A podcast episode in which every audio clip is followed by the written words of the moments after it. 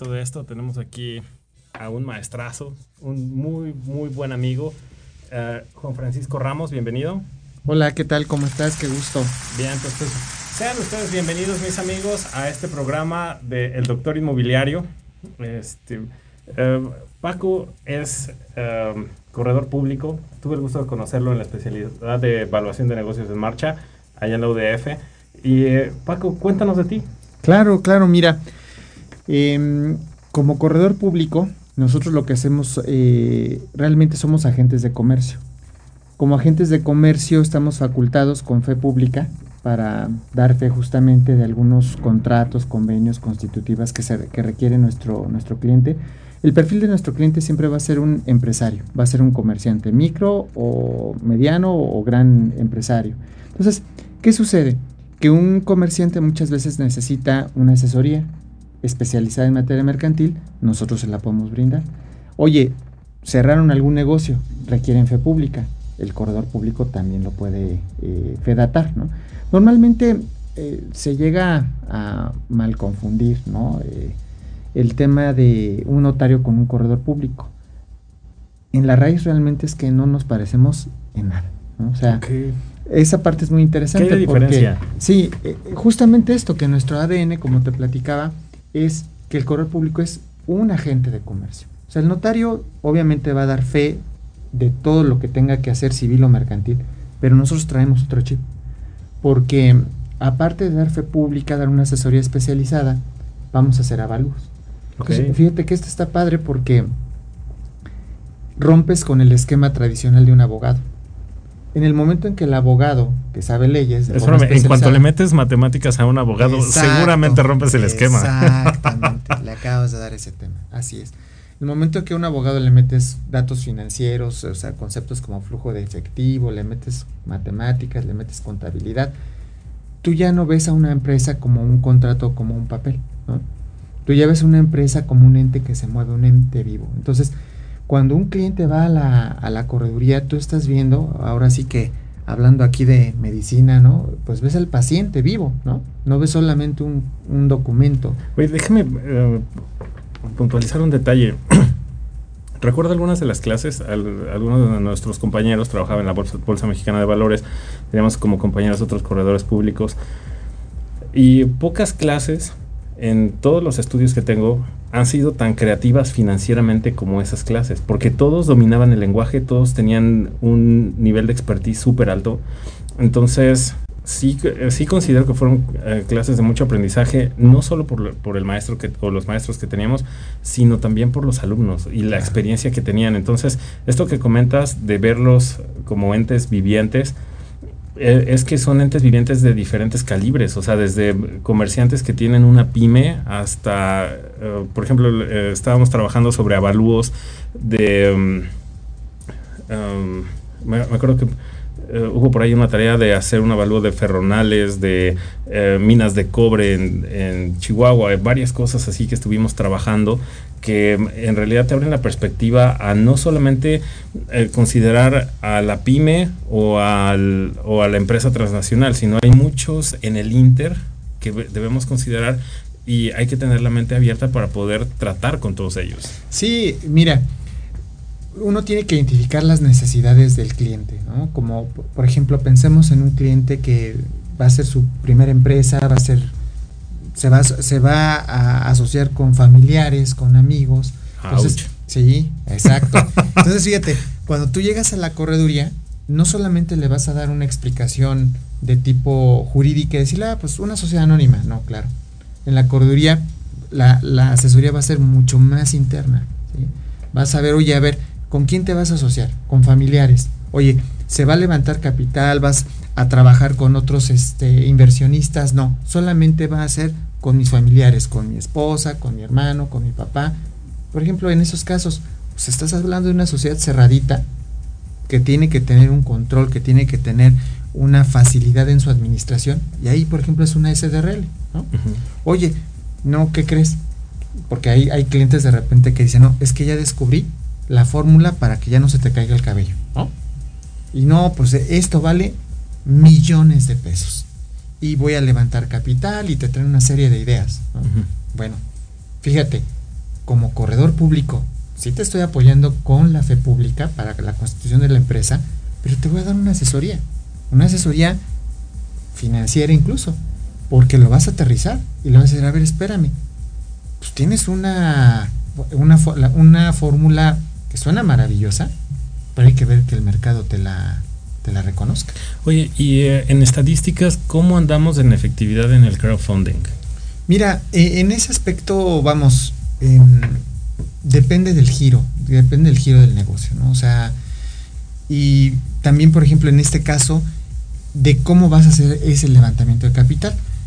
Hay, tú lo sabes, hay muchísimas estafas, hay muchas eh, cuestiones que de repente en internet ves y vamos, a veces llegan a funcionar, pero también me han llegado a otros asuntos donde se levanta capital y son fraudes a, granel, ¿no? Entonces, ¿qué se hace aquí precisamente?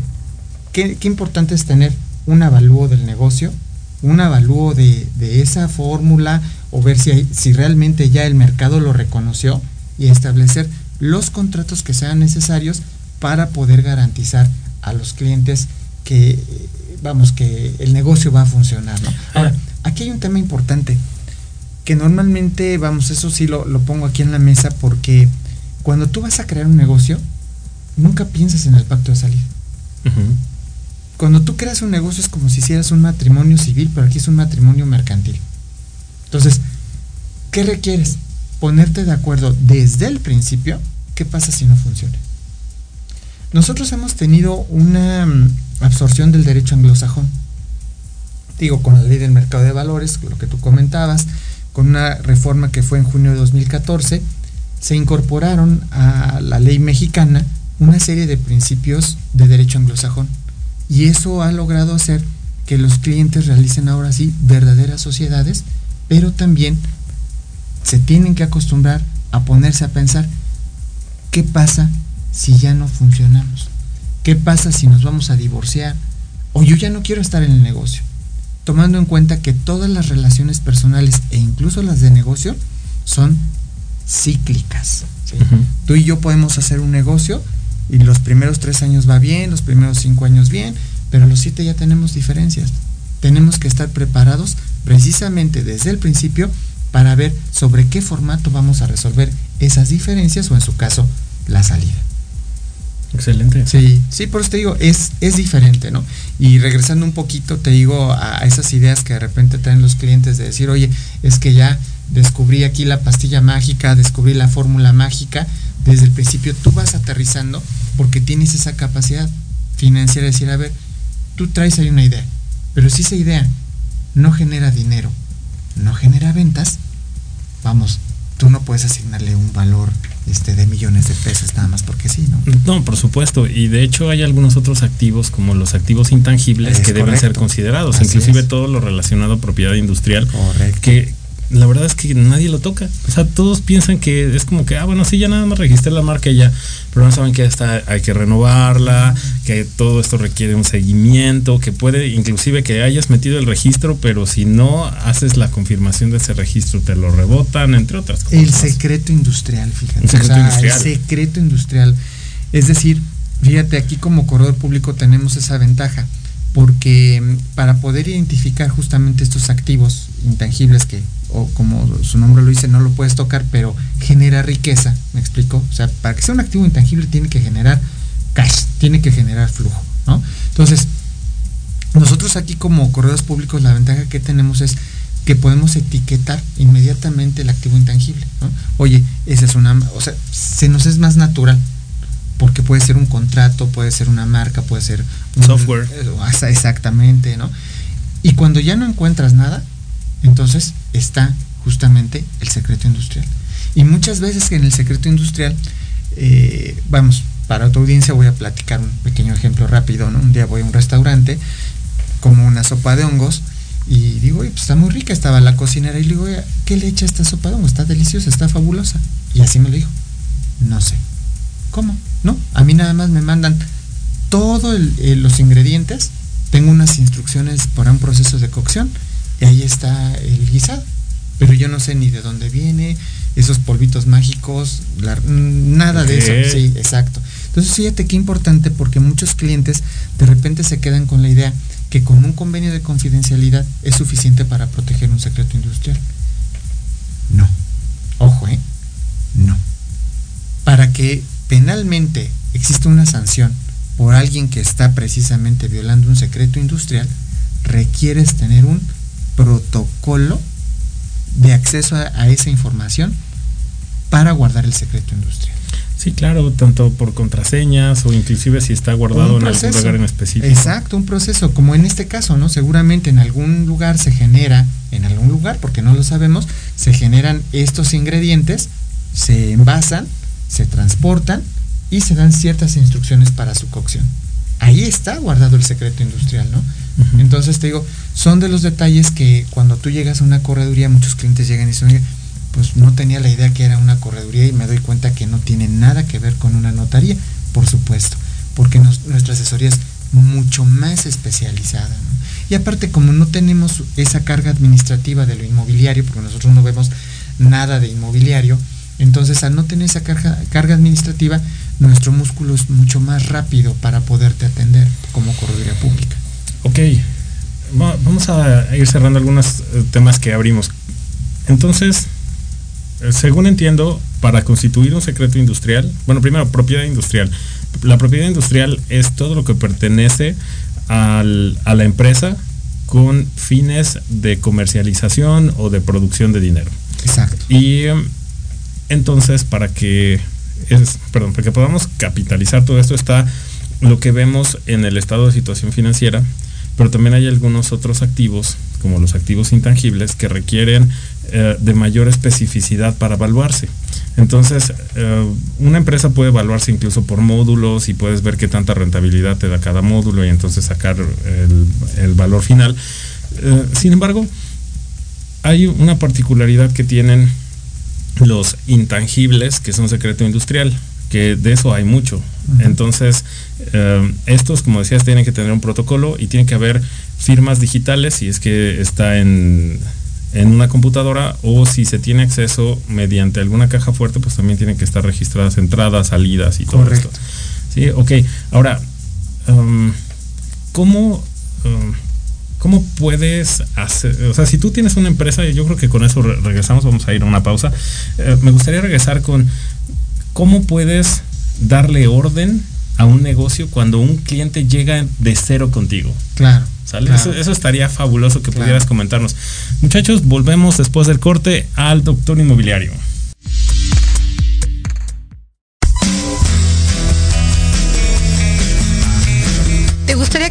Fueran adultos exitosos? ¿O qué tal tener una mejor relación con ellos? Todos necesitamos un apoyo de vez en cuando, ¿no crees? Soy Ana Trulín, subdirectora del Instituto UFI Acompáñame todos los martes de 7 a 8 de la noche en De la mano con tus hijos y descubre cómo relacionarte con ellos desde el corazón. Por proyectoradiomx.com con sentido social.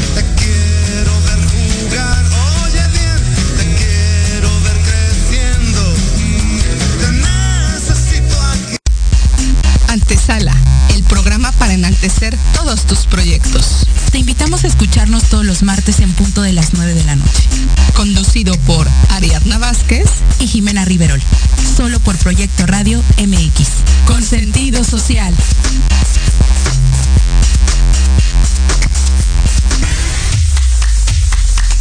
¿Qué tal?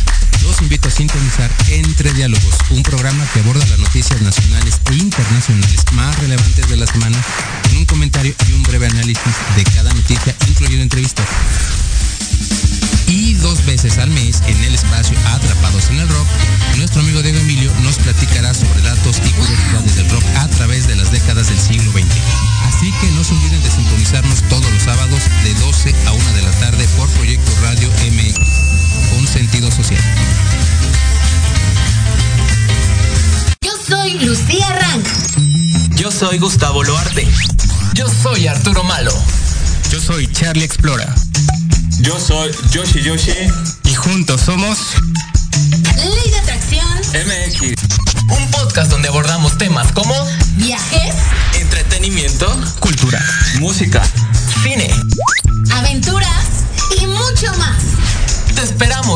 Sábados En punto de las 2 de la tarde. Por Proyecto Radio MX la radio con sentido social. Hola amigos, los invito a su programa donde hablamos de todo. Psicología, salud, belleza, fantasmas, deportes, música, esoterismo, espectáculos y más. Además contamos con invitados de lujo cada semana. Yo soy Ibis Siliceo. Nos escuchamos todos los viernes de 11 a 12 del día por Proyecto Radio MX con sentido social.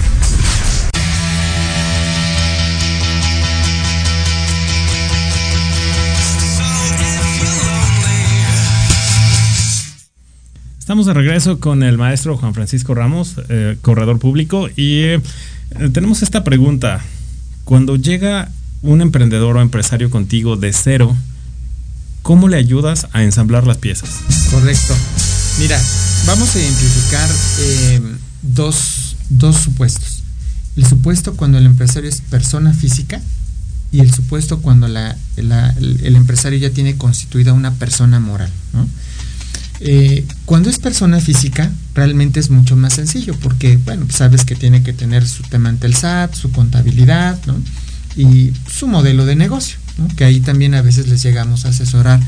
Eh, pero bueno, es un cliente muy pequeñito, ¿no? O sea, a lo mejor tiene un empleado o a lo mejor él es el único, la única persona que está trabajando. Me explico, en ese aspecto no hay tanto tema. Digo, ahí más bien se hace un protocolo para de manera gradual llegar a tener ya una persona moral que ahí sí es cuando ya se presentan eh, vamos otras eh, otros retos cuando ya eres persona moral y sigues siendo un microempresario fíjate que ahora con los temas de lavado de dinero con los temas de dueño beneficiario controlador fiscal con los temas de la responsabilidad penal de las personas morales fíjate qué delicado está este tema es muy importante tener todos tus documentos y tu protocolo de trabajo. ¿Me explico?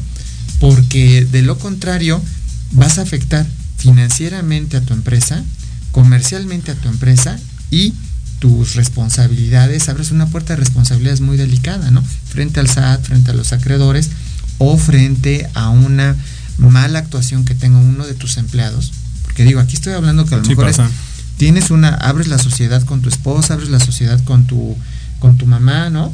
O con un socio y tienes dos, tres empleados. Y tú no sabes precisamente esos alcances que se están generando hoy en día. Y cabe mencionar, um, ahorita con- continuamos con ese punto, muchachos, en la mayoría de los programas pirata para emprendedores, te van a decir, sí, únete a los emprendedores, es maravilloso, pero no. O sea, el, el tener trabajadores implican riesgos penales y fiscales bastante fuertes. Laborales. Sí, claro, sí, sí, sí. O sea, mira, yo creo que a, a todos como jefes en algún momento nos ha tocado enfrentar este tipo de situaciones y eh, a veces los errores que cometen los, em- los trabajadores no son errores que puedes detectar y subsanar al momento del despido o al momento de la salida de la empresa, sino que esos errores se extienden por varios meses y son consecuencias que uno tiene que pagar am, con sangre, sudor y lágrimas nada más por la tontería de uno y es bien complicado. Fíjate, cuando llegan a la correduría, por eso es la, la parte bonita de la correduría, porque te vuelves un consejero empresarial. Que es, o sea, es más que un abogado, ¿no? Más en ese aspecto que una notaría, porque cuando tú te acercas conmigo, esa parte legal te la voy a resolver, ¿no? Lo que acabamos de platicar, pero después te voy a dar otra serie de consejos. Otra serie de consejos que implican, oye, tienes que capacitarte en recursos humanos, por ejemplo, ¿no? Sí o sí. Y les empiezas a dar ciertos, tips. Oye, qué importante, fíjate, en las soluciones hoy, hoy en día los despachos legales, los despachos corporativos están, están cambiando, porque se están buscando soluciones para aumentar el flujo, es decir, soluciones para hacer que una empresa, pequeña, mediana o grande, genere más ventas. ¿Qué tienes que atender, por ejemplo? Si tú vinieras conmigo, oye Francisco, aquí está la constitutiva, todo, ¿sí? Oye, ¿sabes qué? ¿Qué onda con recursos humanos? ¿Qué onda con tu protocolo? ¿Cómo lo vas a manejar? ¿Cómo estás seleccionando personal?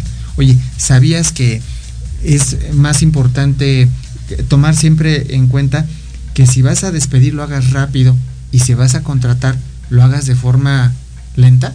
Sí, claro. Contrate lento, despida rápido, es una regla. exactamente, es una regla. Son cositas que tú le vas dando al empresario precisamente para que vaya viendo la importancia que no es solamente vender, vender, vender y, y estar este ahí eh, eh, viendo, atendiendo la parte técnica de un negocio, sino que requieres tener mucha atención en la parte de recursos humanos. O sea, fíjate, nos tocó de repente por ahí medir un elemento, ¿eh? Un elemento en una empresa de 12 personas. Un elemento, ¿sí? Millones de pesos en un año. En un año. Es decir, que si tienes a esa persona 10 años, eso se convierte en una cantidad de pérdida de dinero exponencial. Entonces, esto que te estoy platicando, por ejemplo, al momento de constituir la sociedad, pues te lo llevas. Y entonces llevas una asesoría mucho más integral. Y qué importante, como te digo, ya que eres persona moral, ese sí es un muy buen consejo, que tengas todos tus documentos corporativos. Si es una SA, que tengas tus acciones, tu registro de acciones, tu libro de asambleas, que tengas tu protocolo de tu manual de, de- de operación. Eso es súper importante, ¿me explico? Es todo un temazo. eso. Es, es que nadie lo hace. Te voy a decir una cosa. Ese es el, eh, eh, por eso digo que los despachos han, eh, jurídicos, los despachos corporativos han ido cambiando porque ya, ya no llegan con la empresa atendiendo un problema legal.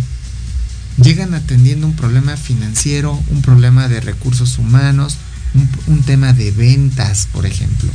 Y es que desarrollar los manuales de operaciones no son enchiladas. Yo el, el reto al que, eh, al que me he puesto, tanto para mi empresa como para otras en las que he tenido oportunidad de servir, es que um, te llevas más o menos un año en consolidar un buen manual de operaciones. Sin embargo, todavía viene eh, la etapa en la que los propietarios de negocio van a buscar hacer los ajustes para hacer más eficiente ese manual, porque el, el manual de operaciones de una empresa puedes hacerlo a partir, o bueno, básicamente se inicia a partir de una fotografía o de un video que podrías tomar de toda la operación y entonces le das orden, estableces los procedimientos y lo dejas estandarizado, porque esa es la manera en la que actualmente opera. Sin embargo, para poder hacer estos procedimientos más eficientes necesitas un ajuste de control de tiempos y movimientos, definir puntos críticos y todo esto eh, pega a la parte del control de calidad. Pero no solo es, a- no solo es algo que desde el punto de, de vista de ingeniería se deba considerar, sino la transición del manual de operaciones a la implementación es todo un dolor de cabeza para los emprendedores porque la mayoría de ellos están acostumbrados solamente operar su negocio y en la mayoría de los casos les da ceguera de taller. Pero el punto allí es que hay habilidades que no tienen, como las habilidades de enseñanza, que esas, eh, bueno, en tu caso, siendo maestro en LONAM, sabemos que las tienes. Entonces, ¿cómo has visto tú esta situación? Mira, hay clientes que se dejan ayudar. Hay clientes que dicen, a ver, licenciado, yo hago de todas maneras este dinero, ¿no? Y a mí me funciona y así soy feliz. ¿Está bien? Si ellos hicieran estas adecuaciones, es más, entonces una cosa, sin llegar tanto ni siquiera al manual de, de- que se implementara tu manual de operación, con un simple ajuste de recursos humanos, te aseguro que en seis meses tienes un incremento en tus, en tu flujo, en tus utilidades del 20 o el 30%. Porque muchas veces que, ¿a quién tienes ahí? Al amigo, fíjate lo que te voy a decir, ¿eh? Al amigo, a la novia, ¿no? Y pues bueno, son cosas que se tienen que atender porque le tienes que dar vida, vida propia a la empresa. Entonces, pues hay decisiones que se tienen que tomar o a veces eres tú mismo. Yo he tenido clientes que le digo, oiga, ingeniero, ¿no ha pensado usted, no? En dejar el puesto de la dirección. Y a lo mejor usted es excelente vendedor, excelente, eh, vamos, eh, en, en controlar la operación, ¿no? ¿No se ofenden? Ah, pues es que ese es el tema. Por eso te digo, aquí es diferente. Y también cómo se los comentes, ¿no?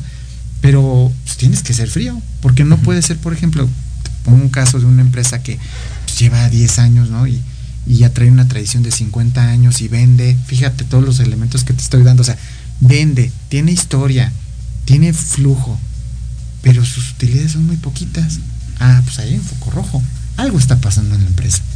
Y lo tienes que rastrear, lo tienes que identificar y seguramente puede ser o los vendedores, ¿sí? O a lo mejor es el director. Y También. tienes que tener esa capacidad, fíjate, para el microempresario. Es muy importante que vayas con esa apertura. Es decir, a ver, hoy lo tengo que hacer yo porque no tengo otra, ¿no? Pero va a llegar un momento en donde yo tengo que tener esa objetividad para determinar para qué soy bueno en la empresa. Y contratar y buscar personas mejores que tú, que hagan las cosas mejor que tú. Y tú dentro de la empresa des lo que sabes hacer, lo que te apasiona, ¿me explico? Si tu, si tu pasión es la venta, pues dale a la venta, ¿me explico? Pero si hay alguien que pueda hacer mejor el tema de la, de la este, dirección, pues contrátalo. Efectivamente, y se requiere de verdadera humildad para poder hacer, hacer esto, pero es ahí en donde um, hay una contradicción con la cultura eh, colectiva que piensa que la humildad en la parte de la dirección de empresas no match, no hace mucho match, pero la, re- la realidad es que yo he visto muchos directores de empresas que son mucho más humildes en cuanto a carácter y tienen esa capacidad de identificar en qué están mal y sueltan. Y entonces dicen, ok, va, que alguien más lo haga o la otra, yo corro el proceso de aprender Claro. hasta llegar a ese punto y el tiempo que me tome. En ambos casos se está aplicando esa humildad que es eh, vi- vista desde el punto de vista de la capacidad que, ten- que tenemos los seres humanos de corregir los errores. Es Eso que está un, súper bien. es un tema de inteligencia emocional. O Totalmente. sea, imagínate, tú llegas a constituir la empresa y te estoy platicando todo esto. Sales con una visión totalmente diferente de la constitución de una empresa. ¿no? ¿Por qué? Porque te estoy dejando ya dos, tres herramientas, incluso tengo por ahí un diagrama, ¿no? De lo que va sucediendo en una empresa a los tres años, a los cinco años, a los siete años, y cuando ya tienes una necesidad de institucionalizar la empresa, porque ya tienes ingresos, porque ya tienes clientes, porque ya tienes ventas, me explico, porque ya tienes una proyección. Entonces, en cada, en cada paso de la vida de la empresa tú requieres, eh, necesitas tomar otras decisiones. Entonces, te digo, son, son de las cosas que encuentras en una correduría pública, entre otras más, ¿eh? O sea, no solamente estamos para atender, como te digo, al, comerciante, al empresario, sino incluso también para atender un mundo muy especializado, que es el mundo del sistema financiero. Muchos de nuestros clientes naturales de la correduría pública son eh, entidades del sistema financiero, sofomes, fiduciarias, bancos, porque requieren aseguradoras, requieren una asesoría mucho más especializada, incluso que le ayudes a gestionar algunos trámites administrativos para poder operar. Y bueno, pues es parte del servicio que nosotros como correduría pública también brindamos. Entonces, fíjate, me ha tocado de repente decir, no, es que las corredurías públicas están limitadas, porque no pueden hacer temas inmobiliarios, temas de poderes. Es un, vamos a decir, es una perspectiva. Nosotros lo vemos al revés. Esa, eh, eh, el no realizar ese tipo de operaciones que es una notaría, nos llevan a nosotros a súper especializarnos y cuando te super especializas se abre un mundo de posibilidades. Totalmente, Sí, sí, así claro. te lo digo. Vamos a pensar que tú eres un, un, un agente de seguros y ya llega el momento en donde la, la aseguradora te pide que te constituyas como una persona moral agente de seguros. Ah, bueno. Ya no es una constitución de sociedad cualquiera. Requieres una serie de trámites especializados Testificación y que cosas. nosotros sí te vamos a poder ayudar a hacer, ¿no? Con todo el costo incluido, porque no solamente somos fedatarios, somos tu agente comercial, ¿no? Es decir, soy tu asesor, soy tu fedatario, soy tu evaluador, pues puedo ser tu árbitro. En eso consiste el ADN de un corredor público. Magnífico. Bueno, pues, am, Paco, ¿qué podrías darles como consejo a, a- a tus futuros clientes? A mis futuros clientes, mira, eh, te voy a platicar este, este, este tema. Siempre es importante cuando vayas a iniciar un negocio con alguien, que digo, ese es el punto de, asociarte, ¿no? Ya sea porque haces una empresa, ya sea porque haces otro tipo de operación, que siempre busques lo que platicamos hace un rato, el pacto de salida. Con, con alguno de- de los que nos están escuchando, que le quede muy claro eso, va a lograr hacer que la empresa que constituya o la empresa que opere tenga una vida larga, ¿sí? Muchas de las empresas, si no te podría decir que a lo mejor el 90% de las empresas se mueren por los problemas entre los socios. Sean familiares, sean eh, verdaderas empresas porque son personas que no son eh, amigos o, o familiares, las empresas se mueren por eso. Porque no tienes un esquema para poder solucionar un pacto de salida. Y es muy sencillo. Siempre es importante identificar quién es el dueño del balón. Y voy a irme, fíjate, por eso lo interesante del derecho de, Estados Unidos. En, algún, en alguna obra un día leí, oye, pero ¿cómo es que Pepsi Cola ¿no? está en China, está en Rusia, ¿no? está hasta los confines del mundo? Ah, porque hay dos, tres reglas muy importantes que no tenía nuestro derecho y que hoy en día, si tú las usas, puedes hacer que tu empresa sobreviva a los problemas entre los socios. Los problemas siempre van a haber. Recordar ese dicho de los problemas llegan ¿no? cuando, el dinero cuando el dinero falta, el amor sale volando por la ventana. Uh -huh. Pero también cuando el dinero llega, el amor sale volando por la ventana. Sí, ¿Me explico?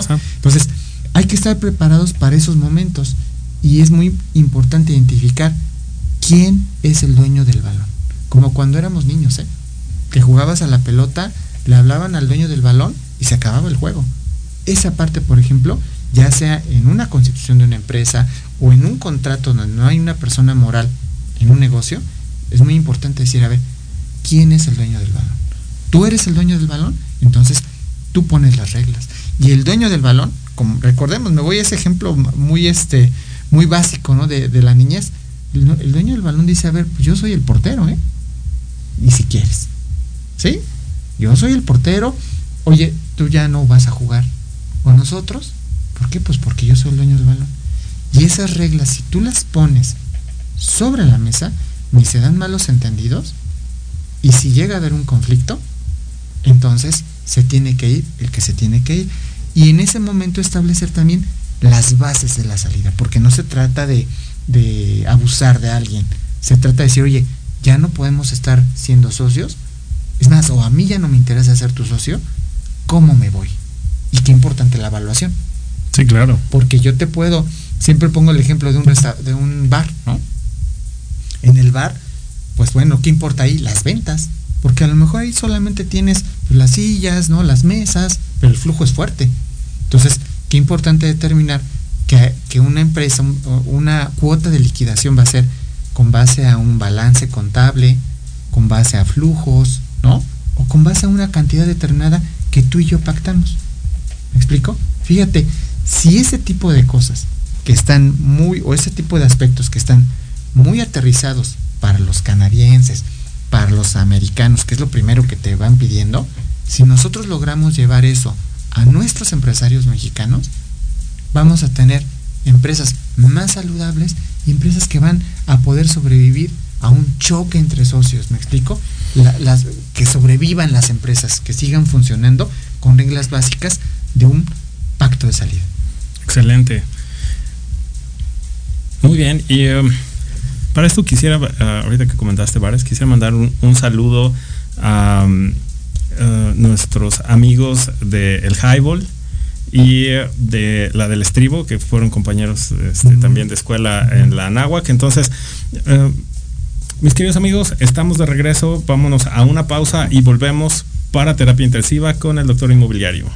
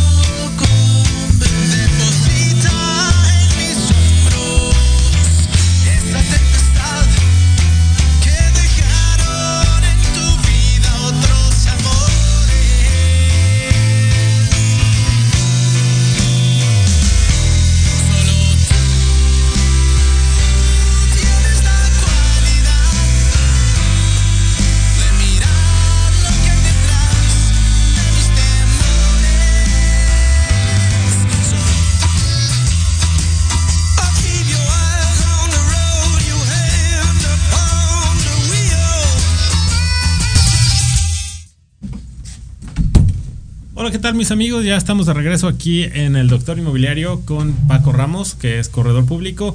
Y em, viejo, vamos a terapia intensiva. ¿Qué es el caso que tenemos para hoy?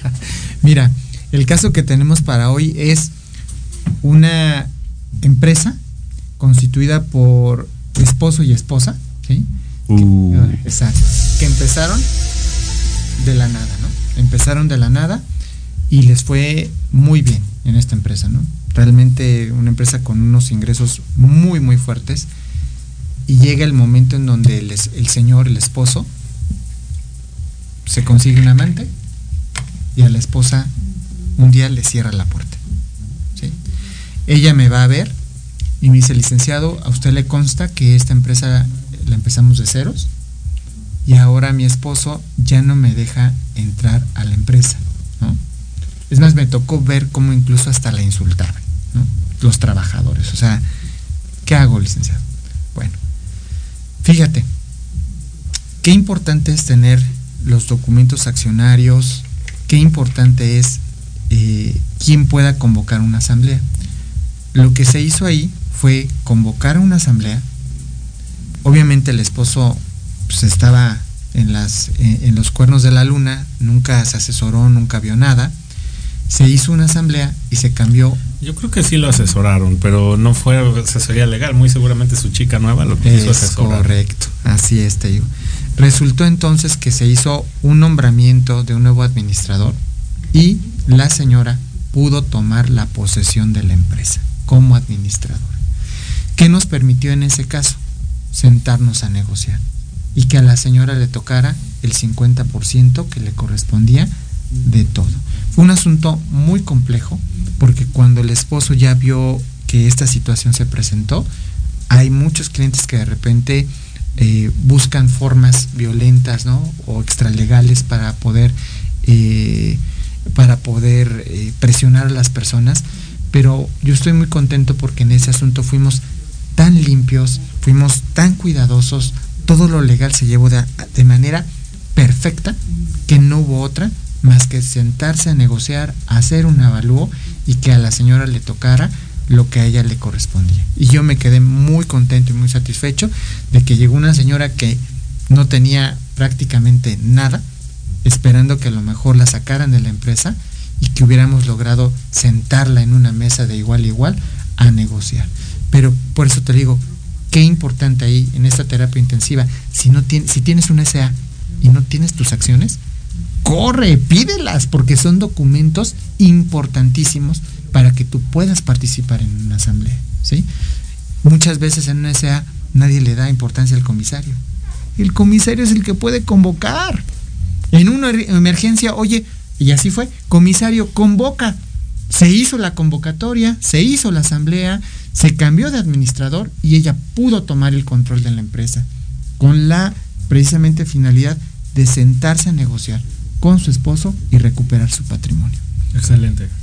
Así Excelente. Me, me, encanta esta historia porque um, salvaguarda la, la, integridad del cliente y hay un proceso bien definido. Porque eh, muchas veces en, en derecho, cuando te acercas con un abogado, te dice que todo es casuístico y que debes eh, revisar todas las posibilidades, pero una vez que se determina proceso, una vez que tienes claridad, eh, puedes darle certeza jurídica a los clientes y esa certeza jurídica al final um, te va a llevar a los términos justos, a lo que corresponde a cada quien. Eso es, eso es, magnífico. Por eso es muy importante cuidar los estatutos de una empresa. ¿eh? Okay. O sea, no te vayas tú confiado, ya fuiste a la correduría, fuiste a la notaría, no, no. Los estatutos los tienes que, que conocer. ¿Por qué? Porque son las reglas del matrimonio, ¿sí? De ese matrimonio comercial. Y todos esos documentos no tienen relevancia hasta que existen diferencias o problemas. O alguien, como en las relaciones humanas, se quiere pasar de listo. ¿no? Oye, ¿y eh, algunos tips que podría tener este acuerdo previo, tanto en un contrato prenupcial como en un contrato de empresa? ¿Qué, qué sugerencias podrías dar? Así es. Esos contratos se les llaman convenios parasociales. Y dependiendo de lo que esté en juego, incluso vale la pena firmarlos en convenios de mediación. Ojo, ¿eh? porque esos convenios de mediación con mediadores eh, autorizados por el tribunal tienen efectos de una sentencia. Entonces, qué importante que esos acuerdos prenupciales comerciales estén por escrito, ratificados ante fedatario público o en su caso que consten con un mediador certificado del tribunal para que tengan una efectividad plena y como te lo dije, que quede definido quién es el dueño del balón, que quede definido qué sucede cuando ya alguien se tiene que ir o alguien lo tienes que sacar también, ¿sí? Y cómo le vas a pagar. Esas son las, las partes torales que tienen que existir en esos convenios este, prematrimoniales, por decirlo comercialmente hablando. Excelente, me encanta. Así es. Bueno, um, vamos a cambiar un poquito de tema. Mm. ¿Cómo te va como maestro? No, hombre. Soy feliz. Soy okay. feliz con la docencia. Es una de las actividades que más amo, que más disfruto. Creo que poder transmitir lo, tus experiencias, el conocimiento y ver el brillo del conocimiento en los muchachos al terminar una clase es eso es un regalo que te llevas para el alma, ¿no? Sí, por supuesto. me, me, encanta eso. Sí. Eh, ¿Qué materia impartes? Fíjate que en mi proceso para ser corredor público estuve dando primero clases de posgrado. Eran conferencias de cinco horas eh, a nivel nacional, incluso viajé por varios estados a darles clases a notarios, a corredores, abogados, de diferentes materias. Terminé dando 22 exposiciones de temas diferentes, o sea, sucesiones, patria potestad, títulos de crédito, bueno, sistema financiero, eh, eh, garantías reales. Terminé dando, acuñando 25 charlas de posgrado eh, con, en la escuela donde, donde actualmente también estoy.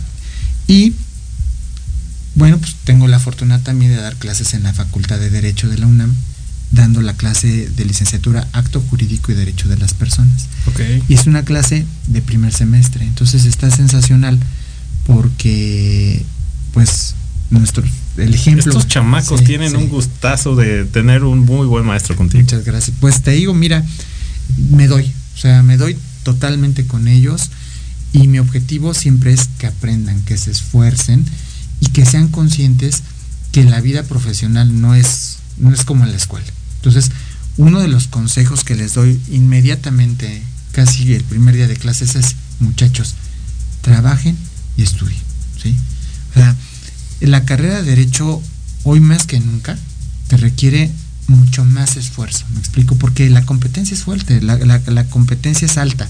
Entonces, hoy en día, si no trabajas y estudias, cuando termines la carrera, van a haber otras personas que ya lo hicieron ese esfuerzo y tú te vas a rezagar. Entonces, no, no sabes cómo pedir un aumento, no sabes cómo eh, manejar un error que hayas cometido, no sabes cómo llevarte con una secretaria, eh, un sinfín de cosas que son parte del abogado, ¿eh? Incluso te voy a hacer una cuestión, a veces hasta saber tomar una copa, ¿me explico? Porque muchas veces vas con un cliente que pues para él es importante que comamos, que eh, exista una una botella de vino, ¿no? Y se sienta con un poco más de confianza. Bueno, son hasta de las cosas que el abogado tiene que saber cuándo va la corbata, cuándo no va la corbata, qué colores, o sea, esa imagen pública que es muy importante para un abogado y eso solamente lo vas a, a, comprender cuando ya estás trabajando ¿no? y estudiando. Incluso te voy a decir una cosa, en mi opinión, la carrera de derecho ya se ha dicho, ya hay varios libros, ¿no? De Sálvense quien pueda, etcétera. Pero sí soy súper consciente que hoy en día un abogado necesariamente tiene que estudiar una carrera aparte, como contabilidad, como finanzas, como ingeniería, ¿sí? Tienes que estudiar una carrera aparte para que tu calidad de abogado se haga más sofisticada, más técnica y puedas entrar a un mercado mucho mejor pagado. Totalmente. Y eh, complementaría esto con que el nivel de especialización um, no termina. Correcto. O sea, sí. Eh, es hora que, bueno, uh, hasta donde yo me quedé, tú todavía seguías estudiando. Sí, pues eso este, y es, es, es, permanente. Uh, sí. Y el, la verdad es que los, los mejores profesionales que he conocido, no dejamos de estudiar y siempre estamos en búsqueda de más. Y no siempre va a ser de las áreas de donde venimos. Yo, por ejemplo, eh, la base que yo tengo es de administración, pero hasta muchas cosas más. Igual eh, contigo, ¿qué formación tienes tú? Igual, tengo, o sea, mi formación es de abogado, pero eh, al entrar en contacto con la correduría pública, te digo, es donde se rompe todo. Bueno, de hecho, yo iba a estudiar ingeniería, fíjate. Okay. Yo iba, tomé para este área 1, hice diferenciales, integrales, vectores, todo este tema. Eh, me apasionaba muchísimo. Y cuando, mi, cuando decido estudiar Derecho, oh, no sabes, me costó muchísimo. Los primeros tres semestres para mí fueron un dolor de cabeza porque pues yo tenía una estructura matemática, ¿me? Uh -huh.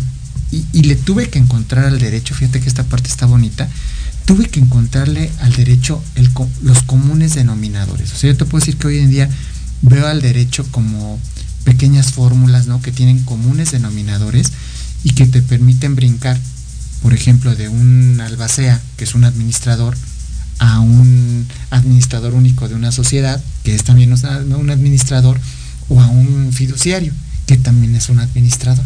Y todos tienen entonces ciertas obligaciones, ciertos derechos que comparten en su ADN, en su naturaleza jurídica. Entonces, esa parte matemática, no sabes, también me ha ayudado mucho y me facilitó poder este, eh, comprender y aterrizar más lo que es la carrera pública. De hecho, con esto termino. Floris Margadán, que era un romanista fabuloso, increíble de la Facultad de Derecho, siempre hacía referencia, fíjate, que un abogado tenía que ser un matemático. Entonces. Fabuloso. Bien. Bien, bien, bien, totalmente de acuerdo. Bueno, Paco, pues compártenos por favor tus redes sociales para que te busquen nuestros. Claro, claro, por supuesto. Mira, eh, nosotros estamos eh, en mi Facebook, que es eh, Paco Ramos, Corredor Público 91 de la Ciudad de México. Y bueno, mi, mi correo electrónico que es jframos.prodigy.net.mx. Y en la página de Economía, en la página del colegio, ahí están nuestros datos. Y bueno, siempre será un gusto atenderlos y sumar precisamente en, sus proyectos económicos, comerciales y de vida.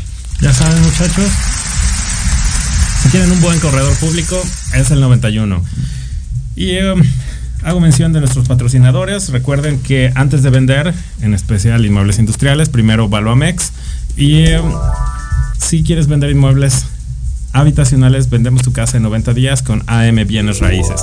Saludos a nuestros amigos de Ampi Ciudad de México que tienen su fiesta de fin de año el primero de diciembre, lo mismo que los de Ampi Nova. Este, saludos también a Nay Villegas de Ampimem y um, a todos nuestros amigos de la Asociación Mexicana de Profesionales Inmobiliarios y también de la Asociación Mexicana de Franquicias. Les mandamos un abrazo, que tengan un magnífico cierre de año y hasta pronto aquí en el Doctor Inmobiliario.